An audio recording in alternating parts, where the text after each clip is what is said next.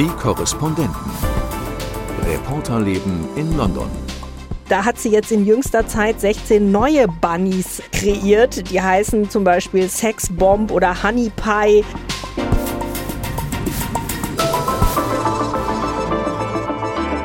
Hallo und herzlich willkommen zum Podcast der ARD London Korrespondenten. Heute mit Gabi Biesinger. Hallo. Annette Dittert. Hallo. Und mir Imke Köhler. Wir machen heute einen Mix aus Politik und Kunst und Kultur. Gabi und Annette haben nämlich die Ausstellung von Sarah Lucas in der Tate Britain gesehen. Dazu später mehr. Wir steigen aber ein mit der Politik. Genauer gesagt mit den Tories, denn es ist Conference Season. Das heißt, die Parteien halten ihre Parteitage ab. Das findet hier in England immer mehr oder minder zeitgleich statt. Und nun sind in den nächsten Tagen die Konservativen an der Reihe. Dieser Parteitag hat dabei eine besondere Bedeutung, weil im kommenden Jahr eine Unterhauswahl ansteht, die unverkennbar ihre Schatten vorauswirft. Und das heißt, es geht jetzt schon sehr stark darum, die Partei für den Wahlkampf zu positionieren, während Rishi Sunak versuchen muss, seine eigene Position in der Partei zu festigen. Das ist mit einer gespaltenen Partei im Rücken nicht ganz leicht und beim Wahlvolk kommt Sunak nicht allzu gut weg. Seine persönlichen Umfragewerte sind ziemlich schlecht. Annette, was würdest du sagen? Wie gefestigt sitzt Sunak im Sattel. Ich meine, wenn wir auf Innenministerin Zola Braverman schauen, die den extrem rechten Flügel der Partei bedient, dann wird ihr ja schon nachgesagt, Sunak nachfolgen zu wollen und das jetzt auch schon vorzubereiten. Ja, ich denke, dass sie ganz sicher diesen Parteitag dafür nutzt. Im Übrigen hat sie das schon letztes Jahr gemacht, um sich zu profilieren als mögliche Nachfolgerin. Es gehen ja im Moment alle davon aus, dass die Tories im nächsten Jahr die Wahl verlieren und dann wird ein heftiger Kampf um die Nachfolge Sunaks ausbrechen. Und im Moment sieht es so aus, als ob die Partei dann wirklich in, in den, ja, in den rechten, rechtsextremen Bereich abrutscht. Äh, die Rede, die Suella Braverman die Innenministerin, gerade eben diese Woche in Amerika vor einem rechtskonservativen Think Tank gehalten hat, die war ja fast rechts von der AfD-Politik. Und ähm, da sagen da, ja viele, die war hauptsächlich wirklich an das britische Publikum gerichtet, ja, ja. Ne? gar nicht an das amerikanische. Ja, der Saal, wo sie da war, war relativ leer und hier wurde es gehandelt, als ob sie in Amerika den Star-Auftritt hatte. Das ist einfach die, der Versuch äh, des ganz, ganz rechten und fast rechtsextremen Flügels, jedenfalls auf jeden Fall xenophoben Flügels, die Partei nach den Wahlen, nach den verlorenen Wahlen zu übernehmen. Das ist ja jetzt genau die Frage, wohin marschiert die konservative Partei? Und ich muss mal sagen, mein Gefühl ist auch, dass da die Extremen wirklich gerade dran ziehen und zerren. Ich habe die Woche mit einem äh, Politikwissenschaftler gesprochen, Tony Travers von der LSI, und der hat gesagt, Wahlen werden am Ende immer in der Mitte gewonnen. Und wenn die Konservativen jetzt verlieren und wieder Chancen haben wollten, dann bei den nächsten Wahlen wieder Labour die Regierung abzunehmen, müssten sie sich in Richtung Mitte orientieren. Und das ist ein Phänomen, finde ich, auch im Moment, was gerade spürbar ist. Diese Mitte, dieser Middle Ground in da der Partei ja ist total ja. ruhig gewesen. Und jetzt äh, werden zum Beispiel hier Bücher geschrieben, The Case for the Center Right, also der Fall für die Mitte einer konservativen Partei, zum Beispiel von David Gork, der früher Staatssekretär und Minister unter David Cameron und Theresa May war. Also plötzlich wachen sie irgendwie auf und denken, wo ist denn eigentlich unsere Partei geblieben, die wir mal hatten, irgendwie unter vielleicht Theresa May zum letzten Mal oder so. Ähm, ja. Und wo läuft das wieder hin? Das Problem ist nur, es wacht niemand auf, weil die, diejenigen, die wie David Gork jetzt dieses Buch mitverfasst haben oder herausgegeben haben, die sind eben alle raus aus der Partei. Es ist eben keiner mehr da in der Mitte und deswegen äh, Tony Travers hat natürlich recht, die Wahlen werden die nicht als Far-Right-Partei gewinnen, die Tories, aber die werden erstmal in der Opposition ganz klar in die Richtung ausschlagen.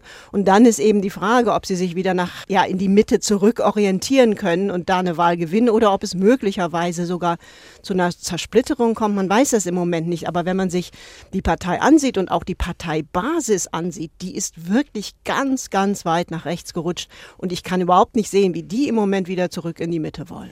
Schauen wir noch mal auf Rishi Sunak. Noch ist er ja Parteichef und wenn es nach ihm ginge, würde er das sicherlich auch noch lange bleiben. Mhm. Ich finde sein Vorgehen gerade sehr interessant. Er hat äh, viele Wolken geschlagen in den letzten Tagen und Wochen. Unter anderem hat er ja die Ambitionen beim Klimaschutz zurückgedreht, hat da die Maßnahmen verschoben oder verwässert, aufgeweicht.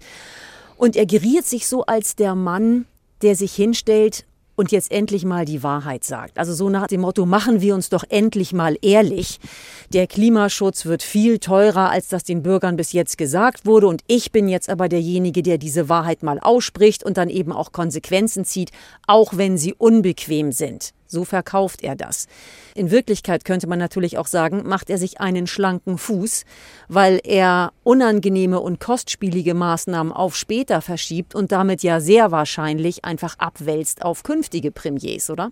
Ja, es macht überhaupt keinen Sinn, was er da gerade macht. Also zumal er ja selber als Finanzminister in, dem, im vorigen, in der vorigen Regierung für all dies auch mitverantwortlich ist. Das ist politisch eine, eine völlig hilflose Strategie, um eben als irgendwie vernünftig dazustehen, während de facto es ja auch gar nicht vernünftig ist. Also ich meine, jetzt die Klimapolitik zu verschieben, das wird am Ende viel teurer für Großbritannien. Das heißt, er, er lügt eigentlich auch und sagt eine Menge Dinge, die so nicht stimmen. Also er ist da Boris Johnson sehr ähnlich im Grunde um irgendwie verzweifelt diese 20 Prozent, die ja hinter Labour liegt, noch aufholen zu können. Und das ist ihm sogar wert, eben die Nation in eine, ja, in, in eine Abkehr von der Klimapolitik zu führen, die, die fatal wird und die eben viel teurer wird.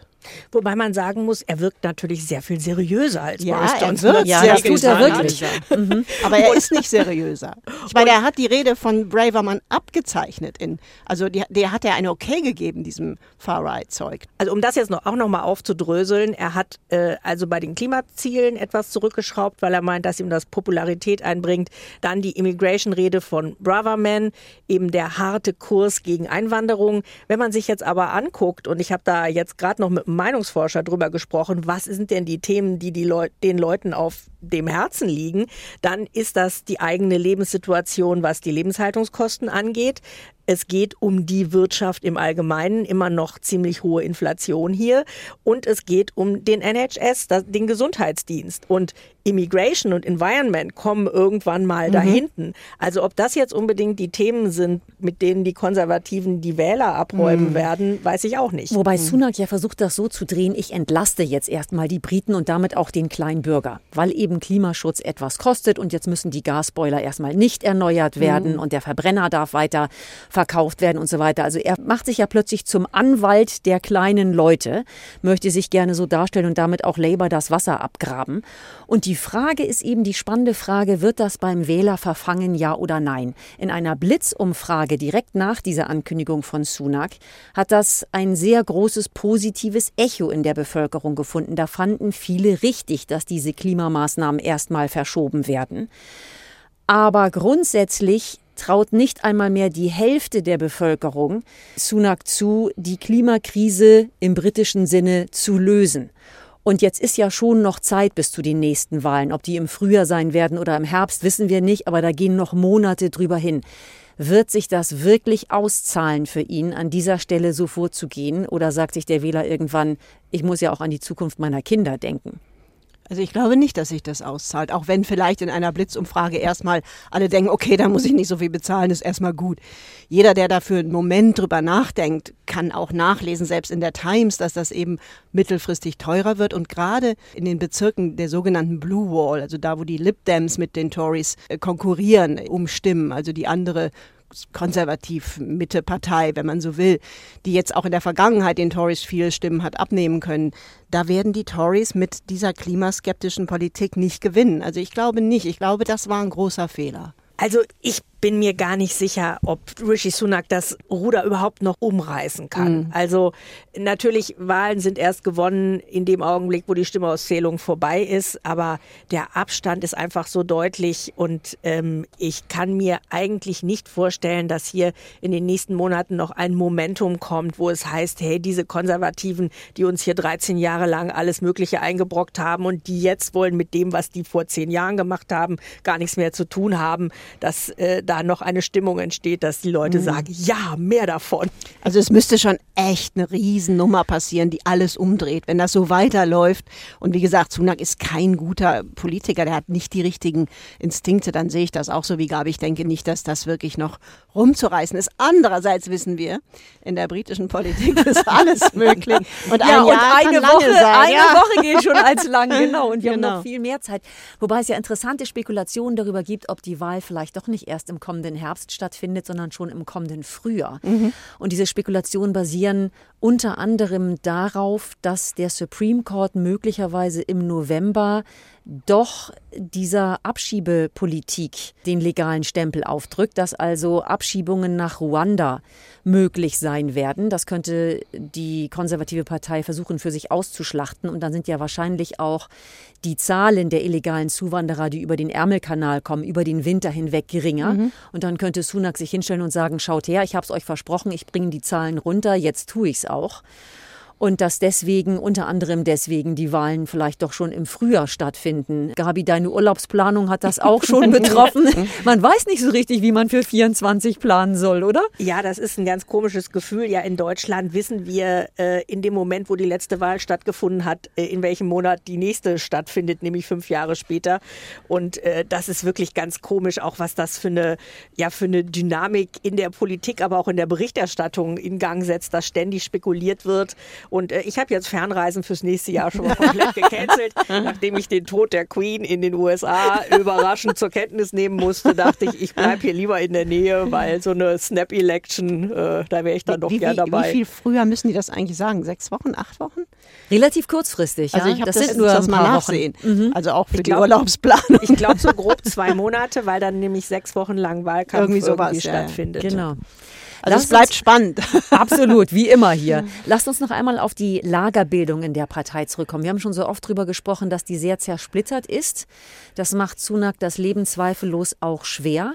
Und gleichzeitig, Gabi, auch in deinem Interview mit dem Politikwissenschaftler klang das gar nicht mehr so dramatisch. Also wie zersplittert ist denn am Ende die Partei? Wie tief sind die Gräben? Ich war da ein bisschen erstaunt, dass der Tony Travers das so ein bisschen runterspielte und sagte, ja, eine Partei an sich ist ja eigentlich auch immer wie eine Koalition, dass da verschiedene Strömungen zusammenkommen. Aber bei einer Koalition, na gut, nehmen wir jetzt mal nicht die Regierung in Deutschland, ist es ja in der Regel eigentlich so, dass alle zusammen ein Ziel haben.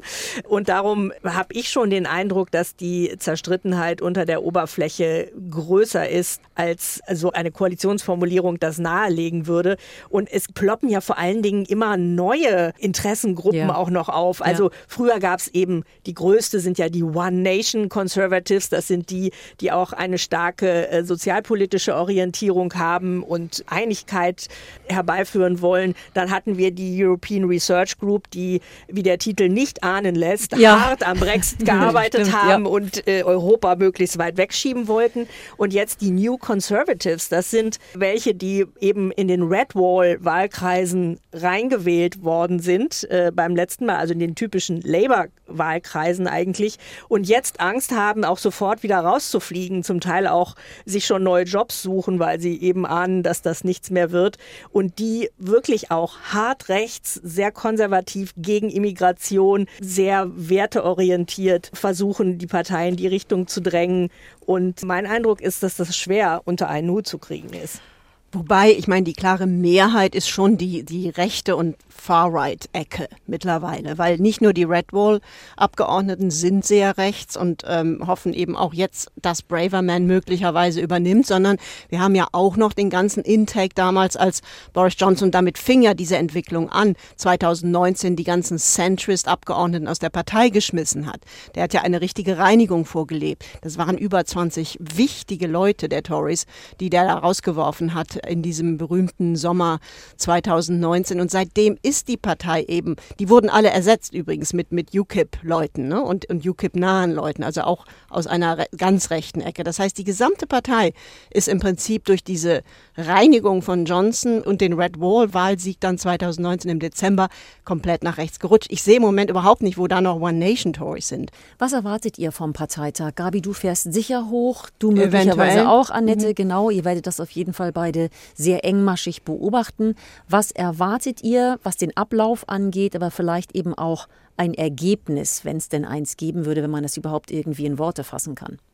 Also ich würde erwarten, dass äh, Rishi Sunak erwartet, dass er aus diesem Parteitag geht und das Gefühl hat, da stehen sehr viele hinter mir. Was er jetzt genau da erzählen wird, um das zu bewerkstelligen, vermag ich noch nicht zu sagen. Er hat es ja mit seinem Fünf-Punkte-Plan, was er alles erreichen will, bis zu den nächsten Wahlen versucht, äh, der Bevölkerung zu vermitteln. Davon ist bisher eigentlich noch nicht so richtig viel umgesetzt worden. Außer, dass ähm, die Inflation sinkt, aber das ist gar nicht mal sein Zutun mhm. unbedingt. Und auch nicht in dem Maße, wie das eigentlich, die sollte ja halbiert werden. Da sind wir jetzt auch noch nicht. Und insofern, ja, also eigentlich ein Gefühl dafür zu bekommen, eben um auf die letzte Frage zurückzukommen, ist diese Partei wirklich zerfleddert oder stellen wir uns jetzt hinter Rishi Sunak, weil das der einzige Weg ist. Ich meine, die haben ja um, niemand anders. Ähm, da jetzt die Wahl überhaupt noch ja. zu überstehen. Also ich glaube, viele hätten schon Lust, mal wieder einen Brief zu schreiben und ihn auch wieder zu stürzen, so wie die Umfrageergebnisse für die Tories im Moment sind. Aber das sie haben ja zum keinen Sport anderen. in der Partei. Ja, war immer schon. Aber das geht ja gar nicht. Ich meine, die können das, das geht nicht so. Also sie müssen mit dem leben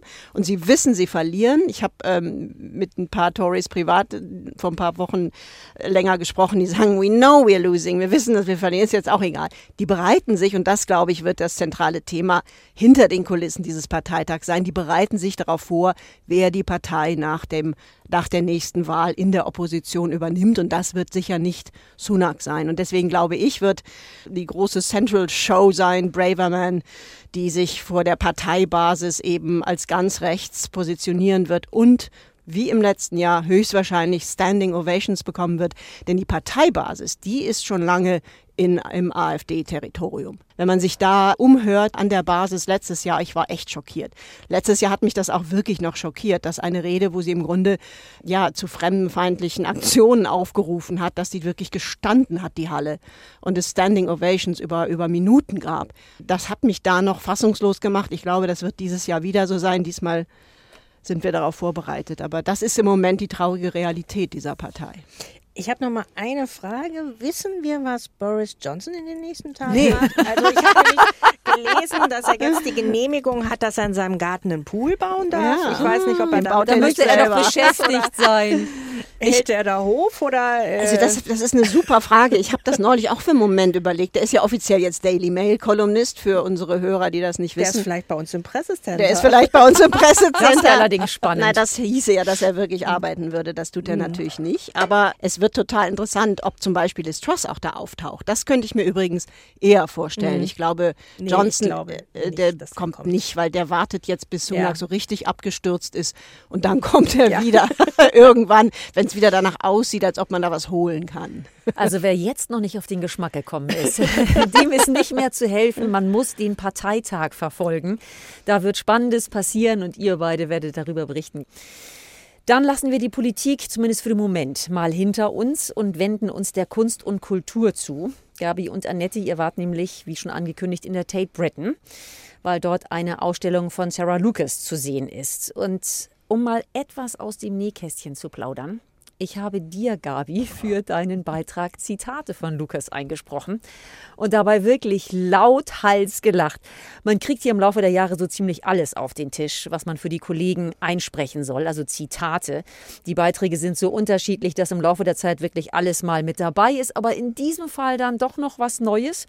Ich habe also Aussagen von Sarah Lucas auf Deutsch aufgenommen und eine davon lautete, Zitat, es hat sich herausgestellt, überraschenderweise, Hängebusen können ganz schön ausdrucksstark sein.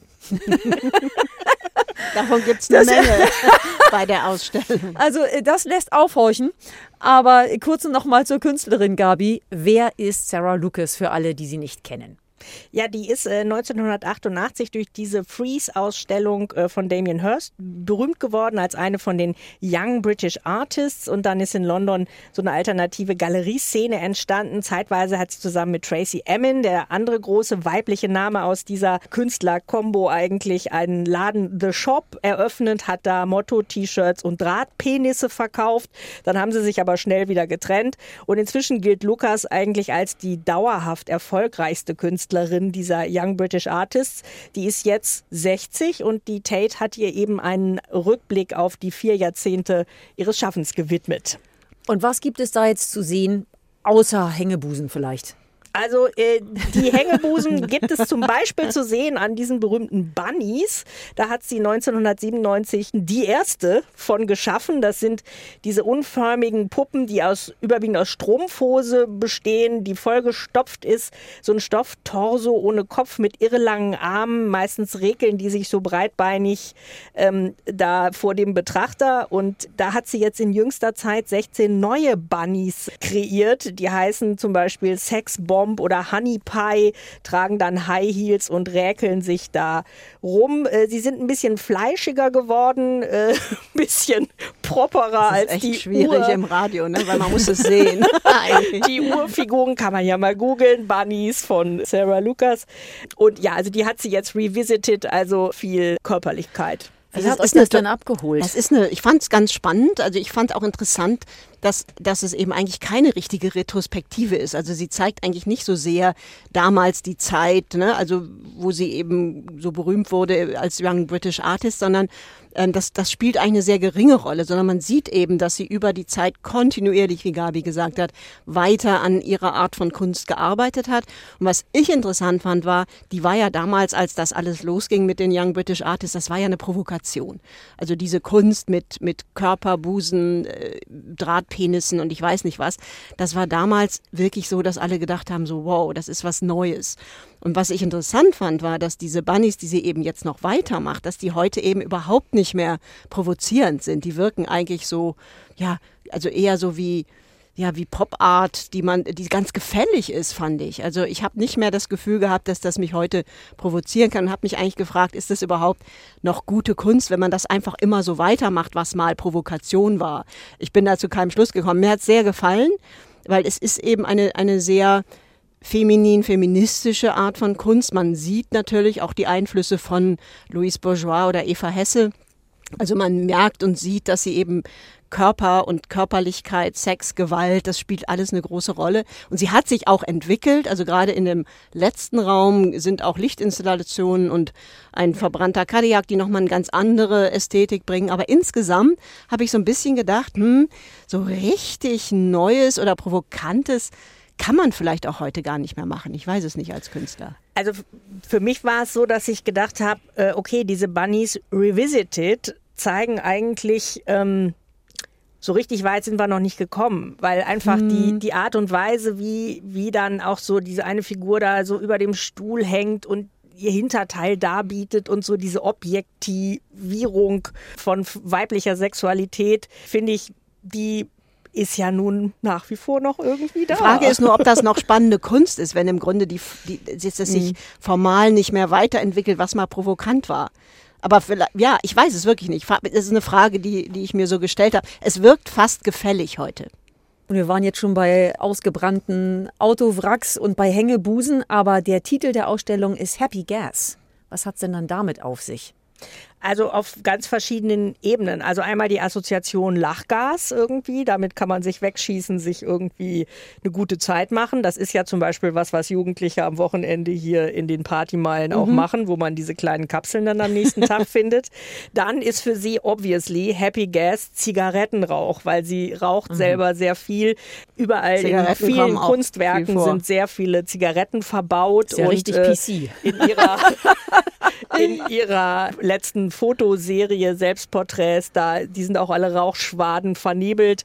Also das ist auf jeden Fall für sie ein Happy Gas, kann man sagen. Und die Kuratorin sagte dann auch, das ist keine Lifestyle-Empfehlung, sondern äh, es ist einfach die Fragestellung, warum tun wir uns Sachen, die eigentlich nicht gut für uns sind, an, einfach weil wir sie genießen. So. Aber man muss auch nochmal, finde ich, sagen, weil wir jetzt so viel hin und her überlegt haben, was ist das eigentlich für eine Kunst? Das Ganze ist schon ein großer Spaß auch. Also es lohnt Ja. sich wirklich dahin zu gehen. Denn witzig. erstens, also nicht nur ist Sarah Lucas wirklich eine der wichtigen äh, Künstlerinnen dieser, dieser Gruppe von damals, sie ist auch immer noch irgendwie aktuell und ich habe viel gelacht, als ich da durchgegangen bin.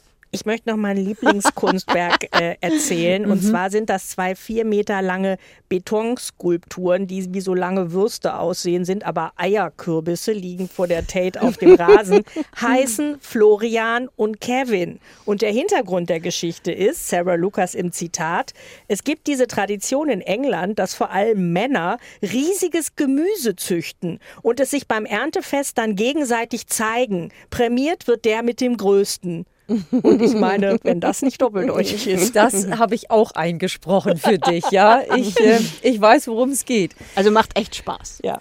Dann ist das der Tipp für heute hier aus unserem Podcast für alle London-Besucher. Und das war's auch schon wieder. Wir sagen Tschüss, bis zum nächsten Mal. Tschüss. tschüss. Ciao. Die Korrespondenten. Reporterleben in London. Der Großbritannien-Podcast von NDR Info.